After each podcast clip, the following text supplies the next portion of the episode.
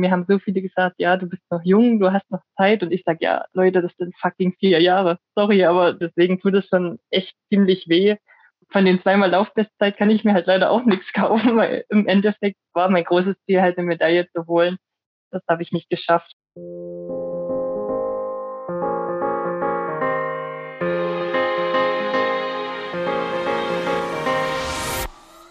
Hallo und herzlich willkommen zu den Team Deutschland Podcast Sonderfolgen mehr als Gold, Silber und Bronze, wo wir über die ganz besonderen Geschichten und Momente sprechen, die sich hier bei den Olympischen Winterspielen in Peking so ereignet haben. Olympische Spiele sind eben mehr als Medaillen, sind ein ganz besonderes Ereignis für Athletinnen und Athleten und mit denen möchten wir eben hier im Podcast über diese Momente sprechen und darüber, was sie auch mitgenommen haben von diesen ganz besonderen Spielen. Bevor wir aber starten, möchten wir uns natürlich wie immer bei unserem heutigen Partner bedanken.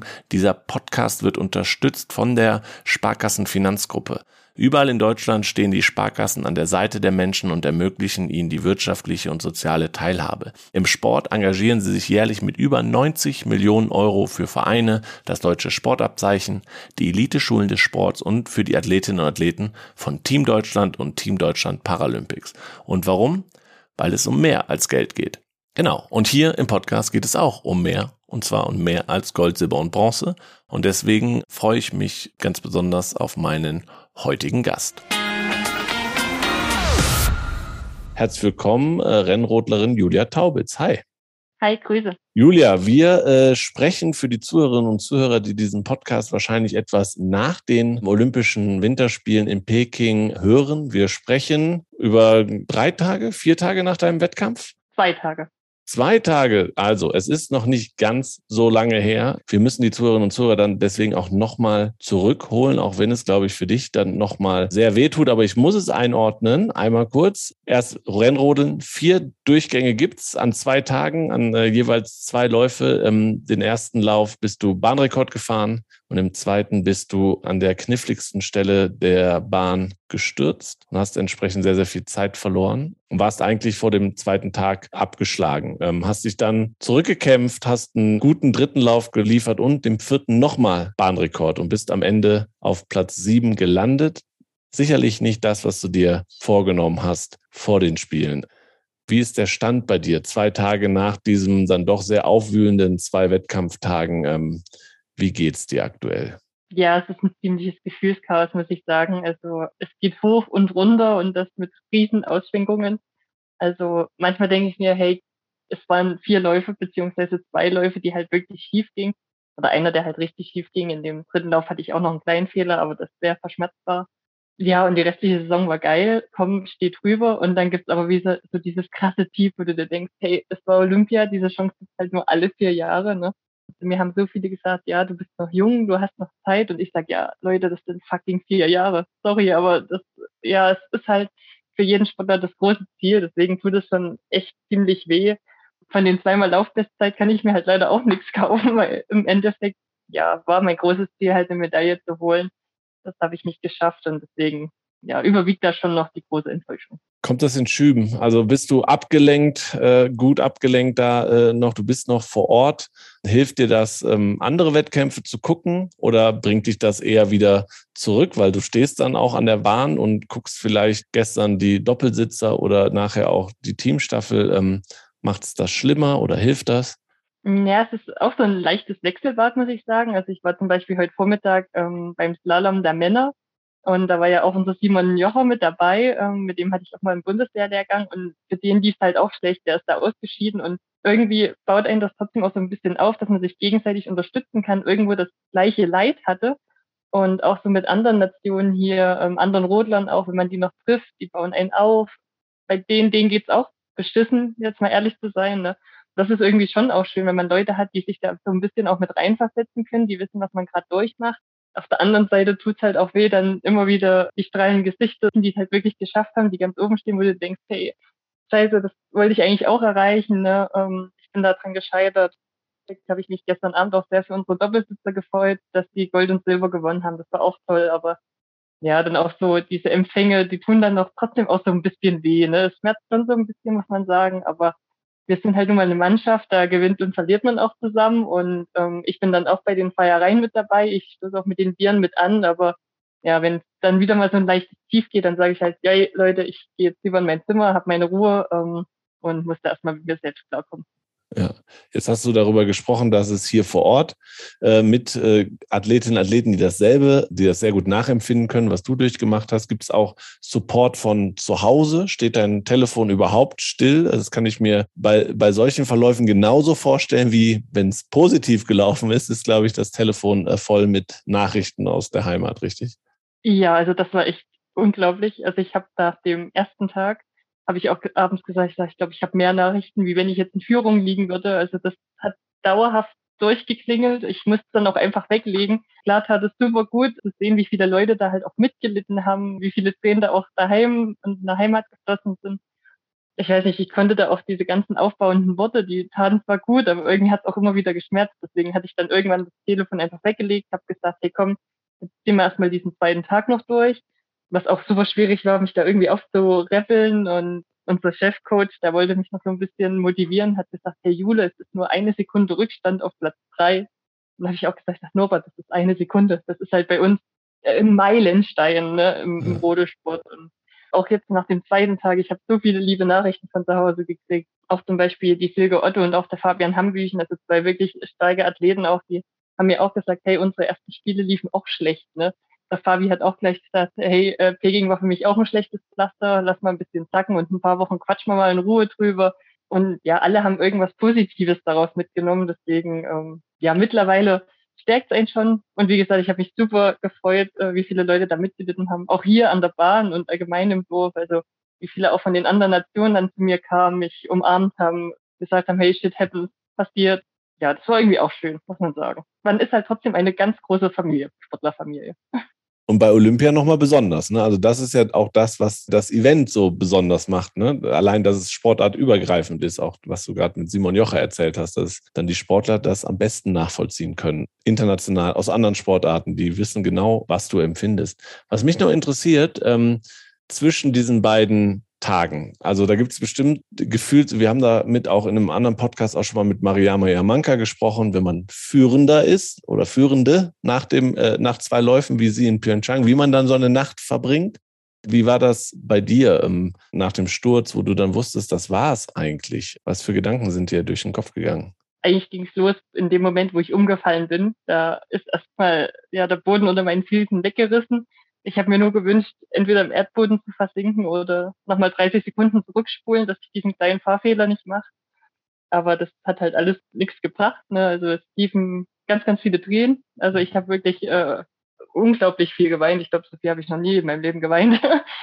Aber es war halt auch so, dass ich trotzdem auch so ein paar Schmerzen hatte. Ne? Also es war trotzdem eine Rennsportart und deswegen war ich dann erstmal in den Händen vom, von unserem Arzt und von unserem Physiotherapeuten. Und die haben mich dann eigentlich auch relativ zügig von der Bahn zu uns ins Hotel gebracht, also ins Olympische Dorf. Und dort habe ich dann auch den Abend echt lang mit denen verbracht. Also bis halb eins saßen wir dann zusammen im Zimmer. Sie haben mich behandelt, alles verfolgt und habe ich auch gesagt, ey Leute, irgendwie brauche ich einen Schnaps oder so. Und das ist ja hier ein bisschen schwierig äh, mit Alkohol. Da hat mir dann der Doktor, hat er gesagt, komm, wir haben Bier. Ich mag kein Bier. Und da hat er dort wirklich alles möglich gemacht, um mir noch einen Wein zu versorgen. Und dann lag ich wirklich, das war eigentlich ein Bild für die Götter, ich lag auf der Pritsche, mein Oberschenkel und mein Knie, die wurden behandelt, weil das schon alles äh, blau unterlaufen war. Ich hatte auf meinem Bauch eine Pizza und in der Hand einen Becher mit Wein. so wie man das macht, ne? Zwischen zwei, zwei, zwei Wettkampftagen. Zwischen äh, den zwei wichtigsten Rennläufen, die man hat. nee, also das äh, tat wirklich sehr gut, muss ich sagen. Danach, als ich dann wieder im Zimmer war, habe ich nochmal meinen Eltern Bescheid gesagt, weil die bis dahin ja auch noch nicht wussten, wie es mir wirklich geht. Und da habe ich die auch noch mal beruhigt. Und naja, schlafen konnte ich dann trotzdem nicht. Also ich habe auch zur Not mal Schlaftabletten mitbekommen gehabt, obwohl ich sowas sonst nie nehme. Aber die haben gesagt, hey Jule, du musst ein bisschen schlafen und dir geht ja so viel durch den Kopf, alles Mögliche, du stellst alles in Frage, äh, denkst über deine Zukunft nach, obwohl ich mir dann auch gesagt habe, hey, das war ein Lauf und ein minimaler Fehler und jetzt stellst du hier dein ganzes Leben in Frage. Und halt eigentlich kompletter Bullshit. Aber ja, das sind halt die Emotionen von einem Sportler. In dem Moment denkst du halt, es bricht alles ein, aber ja, so, ich sag mal jetzt zwei Tage später sieht die Welt schon wieder ein bisschen anders aus. Ja, und auch da, ne? Auch da wieder Olympische Spiele ist dann, glaube ich, auch nochmal was anderes, wenn es hier passiert, als bei einer Weltmeisterschaft, was auch nicht okay ist, aber äh, oder bei einem Weltcuprennen, aber es ist natürlich trotzdem eine, ja, eine ganz andere. Genau, also ich habe auch gleich, oder beziehungsweise mein Physio hat auch gesagt, hey, du wärst jetzt wahrscheinlich nicht so traurig, wenn es ein Weltcup oder eine WM wäre. Ich sage, nee, weil eine WM hast du jedes Jahr. Ein mhm. Weltcup hast du alle paar Wochen. Aber Olympia sind halt vier Jahre. Und vier Jahre können echt lang sein. Ja. Das stimmt. Ähm, hat denn der nächste Morgen, da war die Welt wahrscheinlich noch nicht anders, aber hast du irgendwo den Moment gefunden, wo du gesagt hast, okay, aber du gehst jetzt schon auch nochmal mit irgendwie einem, mit einem Ziel in den dritten und vierten Lauf? Also eigentlich ging es mir am schlimmsten nach dem dritten Lauf, weil ich mich dann wirklich rausgekämpft hatte und auch vom Norbert das angenommen habe mit dieser einen Sekunde auf Platz drei und habe mir da wirklich in, in den Kopf das Ziel gesetzt, hey komm, hol noch eine Bronzemedaille. Also ich hätte das so gern gehabt, dass wir alle drei deutschen Frauen halt auf dem Podest stehen. Und auf der Bahn kann halt wirklich sehr viel passieren. Und er hat auch gesagt, hey, da müssen erstmal alle nochmal zweimal runter und habe den Tag wirklich als neuen Tag und neue Chance gesehen. Und dann habe ich äh, in meinem dritten Lauf da im, im oberen Abteil der Bahn einen Fehler reingebaut, was mir noch nie, also in keinem Trainingslauf noch nie passiert ist. Und habe da halt wieder viel zu viel Zeit verloren. Und ja, da war es für mich halt wirklich so, ja, da war alles vorbeigefühlt und naja, da war ich auch ziemlich schlecht drauf. Ähm, mein Trainer und mein Mechaniker, die haben dann nach meinem vierten Lauf haben sie gesagt, sie hatten echt Angst, dass ich mir jetzt nochmal richtig weh tue bei meinem letzten Lauf, weil die mich so auch noch nie erlebt haben. Ähm, ich habe da wirklich keinen an mich rangelassen, da brauchte ich auch wirklich meine Ruhe. Ähm, habe mir auch mal ein stilles Action gesucht, wo ich dann nochmal ein paar Tränen vergossen habe und dann einfach gesagt habe, komm, mach nochmal einen schönen letzten Lauf für dich, damit du auch beruhigt halt von der Bahn weggehen kannst. Wer weiß, ob wir hier nochmal rodeln können. Und eigentlich finde ich die Bahn halt wirklich Weltklasse. Es macht super viel Spaß. Und ja, das hat dann nochmal gut funktioniert zumindest. Das hat gut funktioniert, aber ich, ich fand, du hast irgendwie bis auch mit einem halben Lächeln von der Bahn getreten. War das für dich wichtig? Ja, auf jeden Fall. Also der letzte Lauf der Tat auch in dem Moment nochmal gut, muss ich sagen. Also ich hatte da ja nochmal Laufbestzeit. Das hat halt eher gezeigt, was hätte drin sein können. Ich weiß jetzt nicht, ob das gut oder schlecht ist, weil dann denkst du dir auch wieder, oh Mann, ey, du hättest eine Medaille mit nach Hause nehmen können. Ähm, ja, aber es war für meine Laune an dem Tag war es wirklich sehr, sehr wichtig. Ja, was es jetzt im Endeffekt bringt für meine Karriere, werde ich irgendwann sehen. Also ich denke auch, dass ich da irgendwas Positives mit rausnehmen kann, vielleicht auch wirklich gestärkt da äh, weiter fortschreiten kann. Aber hm. in dem Moment habe ich immer gesagt, ja, von zweimal Laufbestzeit kann ich mir halt auch nichts kaufen. Aber hast du, hast du nachgerechnet nochmal, was der dritte Lauf dir gekostet hat? Wie hm, weit nee, es noch hätte nach vorne? Nee, ne? Das macht man dann lieber nicht. Mm, mm nee, habe ich. Das war ja im Bereich Kurve 4, 5, also relativ weit oben und ich bin dann durch die 5 gefahren und da habe ich schon gedacht, so doof. Warum ist das jetzt passiert? Also da hatte ich eigentlich schon gar keinen Bock mehr und am liebsten hätte ich auch einfach den Schlitten in die Ecke gestellt und wäre gar nicht mehr drauf gestiegen. Also da war wirklich, da war ich ganz, ganz tief weit unten deswegen ist es auch erstaunlich zu sehen, wie man sich dann irgendwie da wieder rauskämpft. Ne? Also ich habe schon lange gebraucht, also so eine halbe, dreiviertel Stunde, um erstmal überhaupt da zu kommen und wieder unter Menschen treten zu können. Aber ja, irgendwie funktioniert es halt dann doch. Ne? Ist es das, was du vielleicht auch mitnimmst? Also ich überlege gerade, ist es dir so was vorher schon mal passiert? Konntest du auf irgendwelche Erfahrungen zurückgreifen? Nee, also ähm, ich glaube, das Ding ist halt dadurch, dass wir sonst immer nur zwei Rennläufer haben, geht es immer sehr schnell vorbei. Und da sind die Emotionen gar nicht so riesig. Da ist es dann auch so gut, wenn du den ersten Lauf, da jetzt zum Beispiel, wenn ich da im ersten Lauf gestürzt wäre, dann hätte ich ja nur noch einen gehabt. Da wäre für mich das Rennen eh abgehakt gewesen. Ne? Ja. Aber so mit diesem, ja, es ist nochmal ein neuer Tag, jeder muss da zweimal runter. Das war halt nochmal so ein neuer Input, äh, den ich ja vorher halt auch noch nie hatte und den ich das nächste Mal halt auch erst hoffentlich in vier Jahren wieder haben werde. ja, sowas muss man irgendwie lernen und ja, ich denke schon, dass ich da was Positives rausziehen kann. Genau, also ich glaube, äh, jede Erfahrung als Sportler macht einen irgendwo auch stärker. Was nimmst du sonst noch mit von diesen dann doch besonderen Spielen? Aber es waren immer, es waren deine ersten. Also es, es ist bestimmt viele Eindrücke. Und hast du dich auch mit anderen unterhalten, die schon mal öfter, ne? Also du hast ja auch äh, Teamkameradinnen, Teamkameraden, die jetzt schon des Öfteren bei Olympischen Spielen waren. Haben die dir so ein bisschen erzählt, ja, das ist normalerweise anders, das ist anders, das ist ganz genauso wie sonst auch immer? Ja, also äh, prinzipiell heißt es immer, bei Olympia ist immer alles anders, aber mach alles so wie immer. also glaube, am nervösesten vorher sind wirklich auch immer die Trainer, äh, die sagen immer, ja, ja, es ist nichts anderes, aber du merkst selber, wie die ganz hippelig sind. Nee, aber für mich persönlich ist so, ich war in Sochi schon mal im Deutschen Olympischen Jugendlager mit dabei, 2014. Und 2018 war ich auch als Zuschauerin mit in Pyeongchang. Also so das ganze Ringsrum ähm, habe ich schon mal miterlebt. Und das war ja jetzt hier in Peking halt natürlich nicht ganz so schön aufgrund von Corona. Aber dennoch muss ich sagen, dass hier in unserem Dorf, also es sind ja wirklich nur die Eissportarten, also Bobboard und Skeleton und die Alpinisten, wir konnten uns untereinander treffen, halt immer mit Maske. Wir konnten Dinge unternehmen. Wir hatten hier eine kleine Spielhalle, wo du ein paar Spiele spielen konntest, ein Kaffee. Und wir haben eh so im, im Rodel-Team auch so eine internationale ja, Freundinnengruppe. Also mit denen fahre ich auch im Sommer in Urlaub. Und da konnten wir halt hier auch immer mal eine Runde durchs Dorf spazieren. Also ich fand vom Großen und Ganzen war das Corona-bedingt relativ entspannt. Es war schöner als die ganzen Weltcup-Wochen, weil du wirklich ein bisschen was unternehmen konntest, hat mehr Freiheiten. Ja, und ansonsten, äh, das Rennen, das ist, ja, war trotzdem ähnlich. Also ich war auch vor dem ersten Lauf nicht nervöser als sonst. Das fand ich irgendwie auch komisch. Also ich war da relativ entspannt am Start ähm, und war einfach nur froh, dass ich halt zumindest erstmal bis zu den Spielen geschafft habe und äh, das ganze ringsrum, die Ringe überall, die ganzen netten Volunteers hier auch. Also es hat einen schon alles gepusht. Also im Großen und Ganzen sage ich trotzdem, war es eine echt schöne Erfahrung ja, ich hoffe, dass dann in Mailand, wenn ich da wieder mit dabei sein kann, dann natürlich dass vielleicht auch Familie und Freunde mit vor Ort sein können. Das hat ja schon ein bisschen gefehlt, ne? die ganzen Zuschauer an der Bahn, das war alles schon sehr mau gehalten, die Stimmung allgemein, aber ja, wir haben alles Beste draus gemacht, glaube ich, und auch an sich China, das Land, das hat es, glaube ich, schon recht gut ausgestattet alles. Mhm. Und, ja, wir sind alle relativ gut Corona-frei durchgekommen. Ähm, hast du irgendwas Handfestes mitgenommen? Ein Maskottchen? eine Decke, Souvenirs? Was hast du eingekauft? Eingekauft habe ich tatsächlich nur Magneten. ich sage immer, das ist immer so das Einfachste, was du mitbringen ja. kannst. Maskottchen gab es leider nicht mehr. Ich glaube, die waren hier am ersten Tag ausverkauft im Dorf und gab es auch keinen Nachschub mehr. Nein, was ist da los? Auch in, hier, in, ich bin in Sanjaku im Dorf, äh, äh genauso. Pa das paralympische Maskottchen gibt es noch. Ja, genau, das gibt es bei uns auch noch, aber brauchen sie erst ein paar Wochen. ja, ist ein bisschen komisch.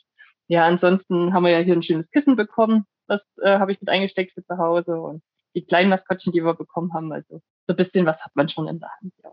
Jetzt hast du ja gerade gesagt, dass es für dich schon ein, ähm, ein Riesenerfolg war, dass du es zu den Spielen ähm, geschafft hast. Pyeongchang hattest du die Quali knapp, glaube ich, du warst vierte Frau im deutschen Team, dann knapp verpasst. Wann war es für dich klar, wenn man jetzt mal auf deinen Weg zurückblickt, dass du unbedingt mal zu diesem ganz besonderen Sportevent hin möchtest? Nicht nur im Jugendlager, sondern auch als Sportlerin eigentlich seitdem ich den Sport mache. Also es war eigentlich schon immer so mein großes Ziel, da mit dabei zu sein. Und also so, wo ich noch klein war in meinem Kinderzimmer, habe ich damals auch so ein Plakat gebastelt äh, mit mein großer Traum ist, äh, unbedingt zu Olympia zu kommen und sowas. Also der Traum stand schon sehr lange fest. Also das wollte ich schon immer erreichen. Und ich sag mal so in Pyeongchang damals, klar hatte ich so die Chance, aber da wusste ich einfach, dass die drei anderen Frauen nochmal wesentlich stärker sind als ich. Da war ich noch relativ neu in dem Ganzen, musste mich da auch erstmal rankämpfen. Und von daher war damals die Enttäuschung auch gar nicht so groß, dass ich es nicht geschafft habe. Ne? Ich war dann ziemlich froh, dass ich die Chance hatte, da noch als Zuschauerin mit dabei zu sein. War ja eigentlich auch Ersatzstarterin, wenn man so sagen will. Ja, aber das große Ziel war dann halt schon eher jetzt Peking. gefühlt gibt es nicht so den Punkt X, so jetzt bist du dabei, sondern das kristallisiert sich ja schon im Laufe der Saison heraus, dass es dann wahrscheinlich reichen wird, weil du weißt, du bist unter den Top drei Frauen in Deutschland. Ähm, Gab es trotzdem so einen Moment, wo du gesagt hast, okay, jetzt, es ist soweit, ich habe es geschafft, ich erfülle mir den Traum? Ähm, also daran so richtig geglaubt habe ich eigentlich erst, als es als wirklich schwarz auf weiß feststand, muss ich ehrlich sagen, weil dadurch, dass trotzdem auch immer das Corona mit im Raum stande, musste man diese Saison vorsichtig sein. Aber es ging bei uns los mit internen Qualifikationsrennen im Herbst, wo schon äh, nur vier von fünf Frauen es in den Weltcup geschafft haben, also wo die erste da schon rausgefallen ist. Und dann ging ja bei uns wirklich ähm, vom ersten Weltcup bis dem Neujahrsweltcup, die haben halt alle reingezählt für die Olympia-Quali. Und da ist es natürlich schon irgendwo aufregend und trotzdem nie vorbei, bis es halt wirklich feststeht. Aber ich sag mal so, der Weltcup damals in, in Altenberg kurz vor Weihnachten, da bin ich nochmal Zweite geworden und da habe ich mich im Ziel unglaublich doll gefreut. Da haben mich auch alle gefragt, warum ich mich da jetzt, jetzt so gefreut habe für den zweiten Platz. Und da habe ich auch gesagt, also es steht zwar noch nicht fest, aber eigentlich kann jetzt nichts mehr passieren. Also eigentlich müsste das jetzt das Ticket gewesen sein für Olympia. Und deswegen war da schon so, diese heimliche Freude war schon da, ja. Jetzt hast du diesen Weg bist du äh, gegangen und hast es geschafft zu, zu den Spielen? Gibt es irgendwas, was du ähm, Nachwuchssportlerinnen, Sportlern irgendwie mitgeben kannst, äh, was dir auf dem Weg geholfen hat? Hm, ja, eigentlich äh, immer Freude an dem Sport zu haben. Also ich glaube, wenn ich irgendwann die Freude verloren hätte, würde ich jetzt nicht hier sitzen. Also ich mache das wirklich, weil es mir Spaß macht, weil ich super gerne auf dem Schlitten sitze. Und ich glaube, das ist auch für viele Sportler einfach das Geheimrezept. Ne? Also bei allem, aller Disziplin und Ehrgeiz und drumherum, ähm, ja, die sollen den Spaß nicht vergessen, die Freude in den Vordergrund stellen und ich glaube, dann kommt der Erfolg auch irgendwann. Jetzt geht's für dich bald nach Hause. Freust du dich auf zu Hause? Freust du dich auf Familie, Freunde, dass sie da nochmal oder denkst du, es wird nochmal sehr, sehr emotional für dich? Ja, ein bisschen Angst habe ich schon, muss ich sagen. Also ähm, ich kann das ja auch nicht so richtig steuern. Ne? Wenn die Tränen jetzt in die Augen kommen, dann kollern die halt auch. Und ich denke, das wird dann zu Hause schon auch nochmal sehr emotional werden, aber ich freue mich da trotzdem sehr drauf. Also ich habe auch gesagt zu allen, ey, komm, wir stoßen da trotzdem an. Und ich denke, meine Familie und meine Freunde, die werden mich da schon auch aufpäppeln. Die haben auch gesagt, hey, du bist trotzdem noch derselbe Mensch, ne? Das hat dich nicht verändert. Das hätte dich jetzt auch nicht verändert, wenn du mit einer Goldmedaille heimkommst. Ähm, von daher, ja, überwiegt schon die Vorfreude, aber ich denke, es wird noch sehr tränenreich werden, ja. Aber wir blicken dann, es sind vier Jahre, ich weiß, lange Zeit, aber mit der Hoffnung in Europa, Spiele in Italien, ähm, dass dann auch Fans, Zuschauer mit dabei sein können. Ich finde, die Aussicht ist eigentlich, auch wenn es vier Jahre sind, eine gute. Nächstes Jahr sind schon nur noch drei. Dieses Jahr kann man ja äh, ne? Also irgendwie, das, das äh, geht dann doch ähm, schneller. Es kommen kleine Meilensteine auf dem Weg dahin. Wie gesagt, ihr habt ja, hast du auch erzählt, jedes Jahr eine WM. Also es gibt wieder Punkte wo es, glaube ich, für dich äh, auch wieder aufwärts geht. Jetzt ist bei euch die Saison vorbei, ist das korrekt, nach den Spielen? Ganz genau. Worauf freust du dich besonders in der Off-Season? Ja, also für uns ist es jetzt so, dass wenn ich zu Hause bin, habe ich erstmal eine Woche frei. Ist jetzt erstmal nicht viel, aber da wird es erstmal alles sacken lassen. Dann haben wir noch mal eine Trainingswoche in Oberhof, was ziemlich wichtig ist, weil da ist nächstes Jahr die Heim-WM. Also eigentlich so das neue Ziel schon vor Augen. Genau. Nach meinem vierten Lauf hätte ich nicht gedacht, dass ich mich da jetzt schon drauf freue, weil eigentlich dachte ich mir, oh Gott, jetzt steigst du erstmal nicht mehr auf den Schlitten. Aber mittlerweile sage ich, hey, nochmal schön ausrodeln, nochmal Spaß haben, nochmal zeigen, was ich eigentlich kann. Ne? Und dann machen wir auch nochmal eine Trainingswoche in der Schweiz. Und dann will ich aber wirklich mal einen Kopf frei kriegen. Werde auch nochmal in Urlaub fahren, irgendwo ins Warme. Wohin weiß ich nicht, ist auch noch nichts gebucht, aber irgendwo hin wird mich schon hin verschlagen. Und dann brauche ich, glaube ich, schon erstmal ein bisschen Abstand, um das nochmal alles Revue passieren zu lassen, um das vielleicht auch richtig zu verarbeiten. Es haben auch viele gesagt, dass das erstmal ganz wichtig ist, dass man da jetzt nichts überbrückt, sondern äh, allen Emotionen freien Lauf lassen, mit Menschen drüber reden, das gut verarbeiten. Und ja, dann freue ich mich natürlich eigentlich schon wieder auf Sommertraining. Also ich mag das auch sehr, wenn die Sonne scheint, da äh, schön in der Hitze äh, zu schwitzen, gut zu trainieren und nebenbei braun zu werden. Also das mag ich auch. Aber ansonsten natürlich auch hoffentlich wieder ganz normal Freunde zu treffen. Das war jetzt die letzte Zeit natürlich wegen Corona, hat man da auch sehr viel Abstand genommen. Da freue ich mich auch schon wieder sehr drauf. Und ja, dann einfach wieder die schönen Dinge zu genießen. Ich finde, das hört sich sehr, sehr positiv an schon wieder. Vielleicht haben wir äh, durch dieses Gespräch auch ein bisschen dazu beigetragen, dass das äh, nochmal, äh, ist auch ein, ne, drüber reden hilft, hier im ja, Podcast richtig, drüber reden. Ich jetzt auch. Hilft auch. Ähm, deswegen vielen, vielen Dank, dass du dir die Zeit genommen hast und allen Zuhörerinnen und Zuhörern da draußen. Verfolgt den Weg von Julia weiter. Wir haben schon gehört, was ansteht nächstes Jahr. Langfristiges Ziel 2026, die nächsten Spiele. Wir werden es äh, mit Team Deutschland weiterverfolgen, natürlich an deiner Seite sein. Und ich hoffe, dass einige auch die das gesehen haben und die das jetzt hier hören, äh, auch was mitnehmen und sagen, okay, das ist, äh, du hast das toll gemacht. Wir sind auf jeden Fall stolz auf dich, wie du da nochmal zurückgekommen bist am, am zweiten Tag und danke, dass du hier warst. Ja, ich danke euch, vielen Dank, war wirklich sehr angenehm. Hat mir mal wieder ein bisschen Lächeln ins Gesicht gezaubert. Ja, vielen Dank euch da draußen natürlich fürs Zuhören. Wir würden uns sehr freuen darüber, wenn ihr diesen äh, Podcast gut bewertet auf den entsprechenden Plattformen, aber natürlich auch weiterempfehlt, denn die besonderen Geschichten der Athletinnen und Athleten von Team Deutschland, lohnen sich zu hören und natürlich auch weiter zu empfehlen. Deswegen tut dies doch, ähm, folgt den Athletinnen und Athleten auf ihrem weiteren Weg auf ihren Social Media Kanälen, auf bestenfalls auf Instagram. Folgt aber auch Team Deutschland auf Instagram at Team Deutschland, auf Facebook, Twitter, YouTube und eben hier im Podcast.